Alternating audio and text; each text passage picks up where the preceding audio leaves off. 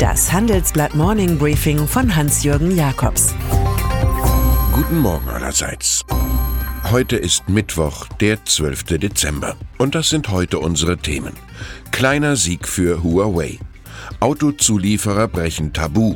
Keine Adoption für Darboven. Sie könnte den globalen Handelskrieg und das Dominanzstreben der Donald Trump USA etwas dämpfen, diese kanadische Gerichtsentscheidung.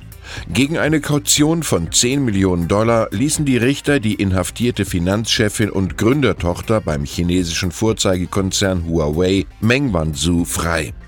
In einem ihrer beiden Privathäuser in Vancouver kann sie jetzt das Verfahren zur Auslieferung in die USA abwarten. Fußfessel ist Pflicht. Es geht dabei auch um ihre Gesundheitsprobleme Bluthochdruck. Den Arrest bewirkt hatte Washington. Huawei habe Sanktionen gegen Iran unterlaufen. Am Tag des Richterspruchs wurde zufällig bekannt, China hat den früheren kanadischen Diplomaten Michael Kovrig, der heute für die International Crisis Group arbeitet, festgesetzt.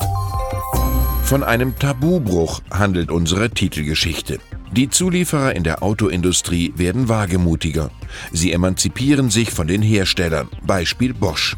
Die Stuttgarter präsentieren im Januar auf der weltgrößten Elektronikmesse CES ein Shuttle, aus dem sich ein fahrerloses Großraumtaxi machen ließe. Geschäftsführer Markus Hein erklärt, man wolle der Welt zeigen, dass Bosch ein wirkliches Systemverständnis habe und alles anbieten könne.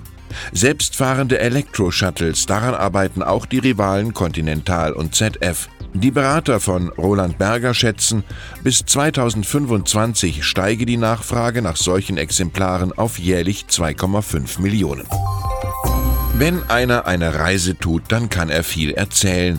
Im Fall von Theresa May lautet die Erzählung nach Stationen in Berlin und Brüssel erwartungsgemäß wie folgt. Substanziell ändern will das Vertragspaket über den Brexit in der EU niemand mehr. Symbolszene des Tages, weil die Autotür klemmte, konnte May vor dem Bundeskanzleramt zunächst nicht aussteigen. Die wirkliche Erzählung spielte ohnehin zu Hause in London. Abgeordnete ihrer eigenen konservativen Partei werben dort für einen Misstrauensantrag gegen die Premierministerin.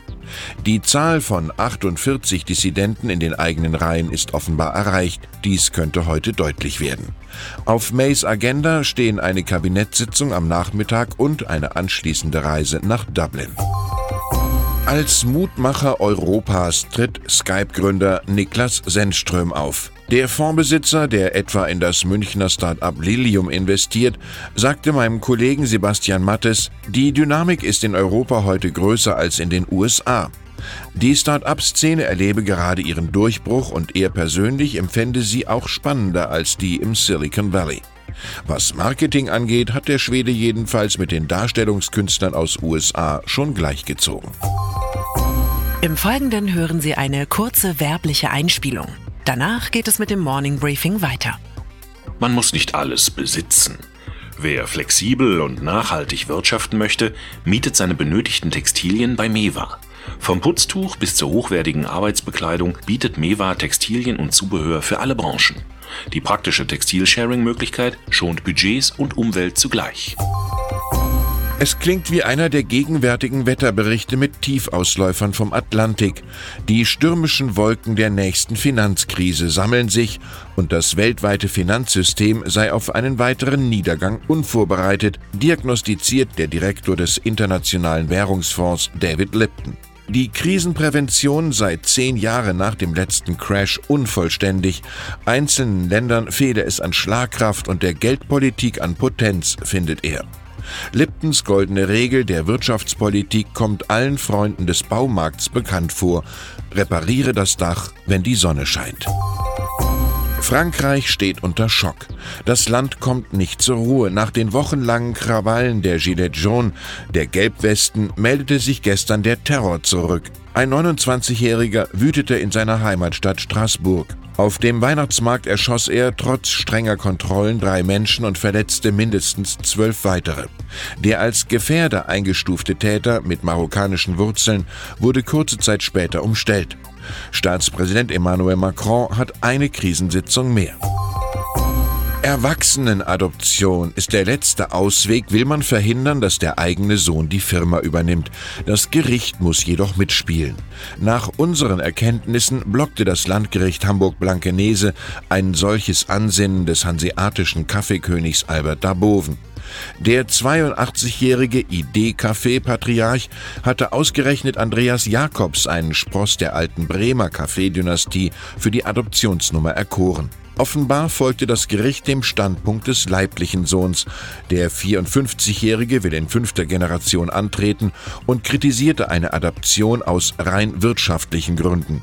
Die gemeinsame Liebe Daboven Seniors und Jakobs zum Pferdesport begründet wohl noch nicht das für Adoptionen nötige Familienverhältnis. Die Leihsohn-Story war vielleicht eine Idee zu frech. Und dann ist da noch Elizabeth Rowe, die Starflötistin des angesehenen Boston Symphony Orchestra. Wegen Gehaltsdiskriminierung hat sie ihren Arbeitgeber verklagt. Nach 14 Jahren in Boston will sie 200.000 Dollar. Der Grund, Oboe-Spieler John Ferrio erhält jährlich rund 64.451 Dollar mehr als seine Kollegin. Das Orchester argumentiert, Ferrios Instrument sei auch schwieriger. Für Rowe ein klarer Fall, um das neue Equal Pay Gesetz des Bundesstaates Massachusetts zu testen. Geld ist eine Sache, um den Wert von Menschen in einer Organisation zu messen. Victor Hugo befand, die Musik drückt das aus, was nicht gesagt werden kann und worüber zu schweigen unmöglich ist. Ich wünsche Ihnen einen beschwingten, ausdrucksreichen Tag. Es grüßt Sie herzlich Hans-Jürgen Jakobs.